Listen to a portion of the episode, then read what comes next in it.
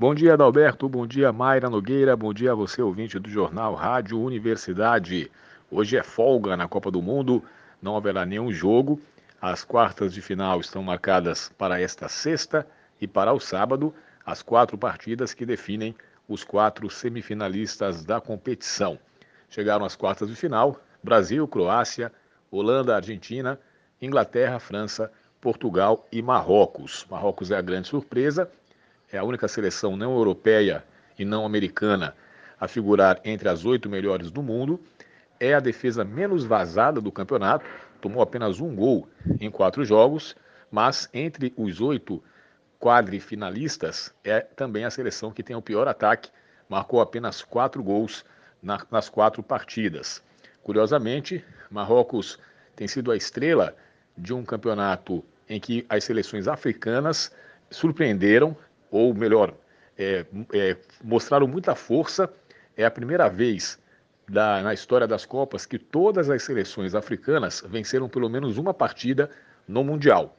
E mais ainda, é a primeira vez também que todas as seleções africanas foram dirigidas por técnicos africanos, técnicos nascidos no continente, já que usualmente seleções africanas é, os, utilizavam treinadores de outros continentes, principalmente europeus ou americanos.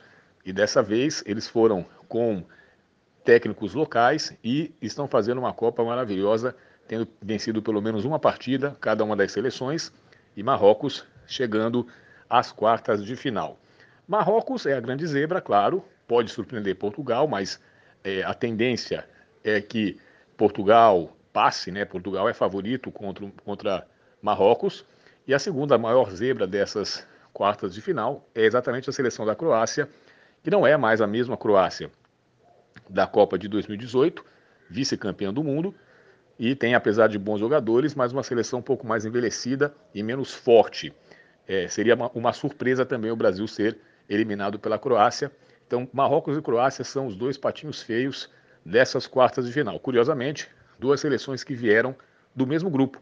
O grupo F da Copa do Mundo, que é o único até agora que manteve na competição as duas seleções classificadas da primeira fase. Todos os outros grupos já tiveram pelo menos três seleções eliminadas e estão com apenas uma ainda restante na competição.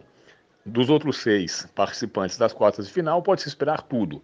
O Brasil um pouco acima, pela qualidade técnica individual do jogador brasileiro. Quando o time encaixa jogadas em velocidade, tabelinhas, o Brasil é imparável. E pela qualidade da defesa brasileira também. Dupla de zaga, volantes, um sistema rígido de marcação que faz com que o Brasil tome poucos gols. Embora não seja a defesa menos vazada da Copa, como eu falei, a defesa menos vazada ainda é a de Marrocos, que tomou apenas um gol.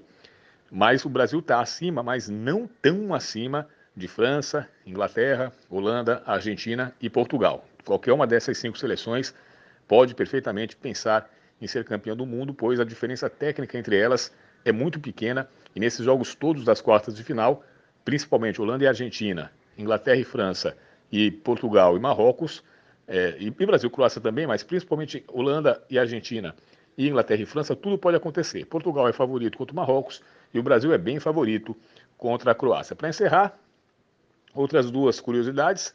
É, as, as, quatro seleções que seriam favoritas nos seus jogos, o Brasil contra a Croácia, né, a França contra a Inglaterra a Argentina contra a Holanda e Portugal contra Marrocos, são quatro seleções que já têm derrotas na Copa. Curiosamente, as quatro únicas seleções invictas no Mundial ainda são exatamente Inglaterra, Holanda, Croácia e Marrocos. São quatro seleções que não são as mais cotadas para passar contra os seus adversários das quartas de final. Mas, curiosamente, são as seleções que ainda não perderam. As favoritas, Brasil, Argentina Inglaterra e França têm pelo menos uma derrota na competição. E falando em, em, ataque, poderio ofensivo, a Inglaterra é a seleção que mais fez gols na Copa do Mundo, tem 12 gols marcados, portanto, tem é, um poderio ofensivo muito interessante. E vai pegar a França, que embora não tenha os 12 gols marcados, tem, tem 9 gols marcados, mais cinco deles pelo Mbappé, que é o artilheiro da Copa do Mundo. Então, o duelo Inglaterra e França, que, que vai ser no sábado, reserva um jogo entre o melhor ataque versus o artilheiro.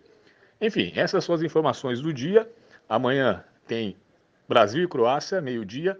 é, e também tem Holanda e Argentina às quatro da tarde para abrir as quartas de final. A gente volta agora só na segunda-feira, já que amanhã não haverá a edição do Jornal Rádio Universidade. Na segunda-feira a gente já volta sabendo se o Brasil está na semifinal ou não. É com vocês, Adalberto Maia.